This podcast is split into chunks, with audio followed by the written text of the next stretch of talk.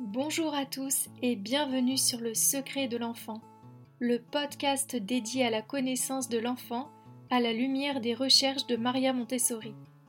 Je suis Gwendoline, infirmière puéricultrice formée à la pédagogie Montessori et créatrice du site Ici Montessori. Grâce à mon parcours en tant que professionnelle de santé, j'ai eu la chance de travailler autour de l'enfant en équipe pluridisciplinaire dans de nombreux lieux de prise en charge.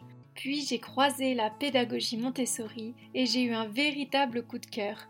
Je me suis par la suite formée à l'AMI à Paris et à Londres. Suite à ces expériences enrichissantes, j'ai eu envie d'accompagner des professionnels et des parents à la pédagogie Montessori au travers de formations en ligne. Pour en savoir plus, vous pouvez nous suivre sur notre compte Instagram ou sur notre blog www.icimontessori.com. Si vous aimez ce podcast, je vous invite à nous mettre des étoiles et nous laisser un commentaire. Je vous souhaite une belle écoute. Bonjour et bienvenue dans l'épisode 2 Qu'est-ce que la pédagogie Montessori? Quand j'interroge les personnes autour de moi à propos de la pédagogie Montessori, les premiers mots qui leur viennent sont des petits plateaux en bois, des jouets, des activités sur les réseaux sociaux et des tapis, ainsi que la notion de classe sociale supérieure. En gros, Montessori, c'est pour les riches. Alors, aujourd'hui, on va voir qu'est-ce qu'il en est vraiment. Est-ce que c'est vraiment pour les riches? Est-ce que c'est seulement des petits plateaux et des petites choses mignonnes? Et euh, qu'est-ce qu'il y a vraiment derrière? Pour cela, je suis obligée de vous parler de l'histoire de la naissance de la pédagogie. Sinon, on ne pourra pas bien comprendre euh, ce qui s'est passé en amont pour qu'aujourd'hui on en soit à cette, à cette méthode avec toutes ces valeurs qu'il y a derrière, etc. Premièrement, il faut déjà rappeler que Maria Montessori était une scientifique, diplômée entre autres en médecine, en anthropologie, en psychologie, en sciences naturelles, en biologie, etc. C'est une passionnée de sciences. Tout ce qu'elle entreprend est toujours le résultat d'une démarche scientifique longue et réfléchie partie d'un constat. Il y a toujours dans ces démarches une première phase d'observation, donc euh, comme toute démarche scientifique, avec une phase de test, puis suite à cela, un résultat et un réajustement. C'est la base de toute démarche scientifique, et c'est la méthode qu'elle emploiera et qui la conduira au développement de sa méthode. Tout a commencé alors qu'elle était en internat de médecine en psychiatrie à Rome.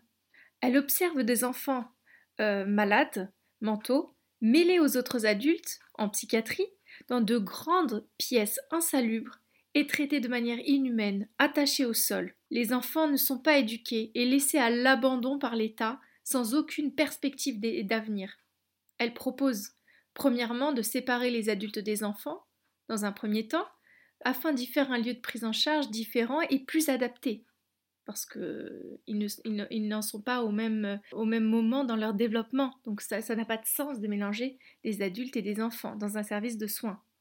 Puis un jour, elle observe un enfant euh, qui venait de manger et qui se réfugie sous la table pour ramasser les miettes. Et qui se réfugie sous la table pour ramasser les miettes. Elle réfléchit et se dit qu'il ne peut pas avoir faim car il vient de manger. Elle pense qu'il s'ennuie et du coup amène dès le lendemain des jouets. Elle constate des enfants déshumanisés et entend bien le faire savoir.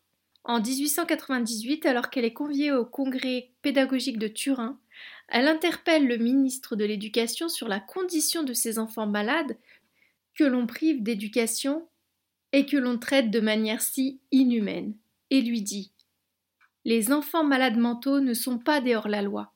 Ils ont le droit d'être instruits. Nous devons rendre à ces malheureux leur dignité d'être humains. De là, le ministre de l'Éducation italien lui demande de diriger l'école orthophrénique de Rome, qui est en fait un ancien asile où il laisse la liberté à Maria Montessori d'éduquer ses enfants mis de côté par la société de l'époque. Maria Montessori n'étant pas dans l'enseignement mais dans la médecine, se met à lire de nombreux ouvrages sur la prise en charge des enfants malades par des psychiatres français pour la plupart. Jean Itard, Seguin, etc puis fait refaire le matériel élaboré par ses psychiatres pour éduquer des enfants déficients et les ramène en Italie. Elle forme des maîtresses et présente le matériel aux enfants, observe et réajuste. À la fin de l'année, elle les présente au certificat d'études. Pour rappel, ce sont des enfants qui étaient mis à l'abandon, enchaînés euh, au sol, dans des asiles à la base. Et là, elle les présente au certificat d'études. À la surprise générale, la plupart ont obtenu leur examen et avec de meilleures notes que les enfants dits normaux. La nouvelle fait grand bruit, mais Maria Montessori dit Tandis que tout le monde admirait mes idiots, je me demandais ce qu'il se passait à l'école normale. Et de là commence son intérêt pour l'éducation et la pédagogie. Elle comprend l'impact du milieu et de l'environnement à cet instant précis, et que quelque chose de très important est en train de se passer. Pour étayer ses recherches et ses observations, elle reprend ses études en sciences humaines et en biologie pour approfondir ces découvertes-là. En 1907, le maire de Rome propose à Maria Montessori la direction d'une école pour les 3-7 ans. Euh, c'était des enfants euh, qui traînaient dans les rues, dans un quartier défavorisé de Rome. Euh, cette école s'appelait la Casa dei Bambini. Donc, forte de son expérience au niveau de l'école orthophrénique et de ses années de recul pris à étudier l'humain, à étudier, elle peaufine sa méthode et fait de nouvelles découvertes. Elle observe les enfants qui répète des exercices de nombreuses fois, dont une petite fille qui se lave les mains 43 fois, sans que l'on puisse la faire s'arrêter, ni le bruit, ni les chants, ni le fait de l'interpeller. Elle est comme dans une bulle, elle continue, elle se lave les mains, elle se lave les mains. Maria Montessori constate que les enfants qui atteignent un degré, un niveau de concentration sont après libérés de leur tension et sont beaucoup plus paisibles. Ils sont apaisés. On montre à l'enfant, à la Casa des Bambini, puis il s'exerce seul. Avec son matériel, l'enfant s'auto-construit et auto-alimente son corps et sa vie spirituelle. Voilà succinctement l'histoire de la naissance de cette pédagogie. Une démarche purement scientifique qui a pris naissance auprès d'enfants déficients, puis d'enfants de quartiers défavorisés, donc rien à voir avec une pédagogie pour les riches, et bien plus que des jouets et des petits plateaux en bois, mais c'est un vrai programme anthropologique. C'est une méthode favorisant la construction humaine, une éducation pour la paix qui est le but ultime de Maria Montessori, celui d'aider des enfants à faire seuls, sans les entraver, en leur enseignant très tôt les autres cultures, la tolérance, la manière de se comporter en société de le plus jeune âge. Voilà ce qui fait l'essence de la pédagogie Montessori. Si on ne comprend pas cela, il sera difficile de l'appliquer et de transformer sa manière de travailler auprès des enfants.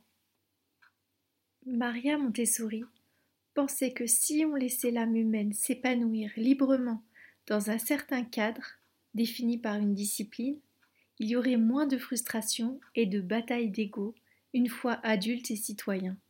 C'est en cela que pour elle c'était une éducation à la paix. Elle a basé sa méthode sur trois axes. Le premier axe, l'environnement, qui doit être beau, propre, organisé, simple et peu chargé. Le deuxième, le matériel, qui doit être complètement adapté à l'enfant, qui doit répondre aux besoins de l'enfant, sur lequel il va polariser son esprit. Il aura besoin de ce matériel par rapport à la période dans laquelle de développement il se trouvera. Donc il faut vraiment que ce matériel réponde aux besoins de l'enfant, selon euh, la nomenclature qu'elle a étudiée pendant de nombreuses années auprès des enfants et qu'il soit donc adapté à la taille, qu'il soit joli, qu'il soit propre, qu'il ne soit pas abîmé. S'il est abîmé, il faudra le réparer. C'est très important car l'enfant voit tous les détails, perpétuellement dans le détail. C'est lui qui va remarquer chaque petite chose. C'est lui qui va observer chaque, chaque changement dans une pièce. Et troisièmement, la maîtresse ou l'éducateur, l'accompagnateur ou le parent qui voudrait utiliser cette méthode au sein de son foyer. Alors pour cela, il, faudra aussi faire un travail en fait. Il faudra faire un travail sur son ego, ne pas, ne pas se lancer dans une bataille d'ego avec l'enfant, s'être bien remis en question et avoir bien réfléchi qu'on est dans l'accompagnement, on est une aide. Il ne faut pas entraver euh, le développement de l'enfant, donc il ne faut pas que l'aide que vous allez proposer à l'enfant remplace la volonté de l'enfant. S'il n'en a pas besoin, il faudra s'effacer, il faudra savoir s'effacer. On est juste comme un assistant. On est l'assistant de l'enfant et on ne sait pas mieux que lui et on ne veut pas euh, faire à sa place, ni faire pour lui, et être à côté s'il a besoin, mais ne pas intervenir, surtout pas intervenir. C'est sa vie qu'il doit conquérir, donc nous devons absolument l'accompagner en s'effaçant. Si ce podcast vous a plu, je vous invite à me laisser un commentaire et à mettre des petites étoiles. À bientôt!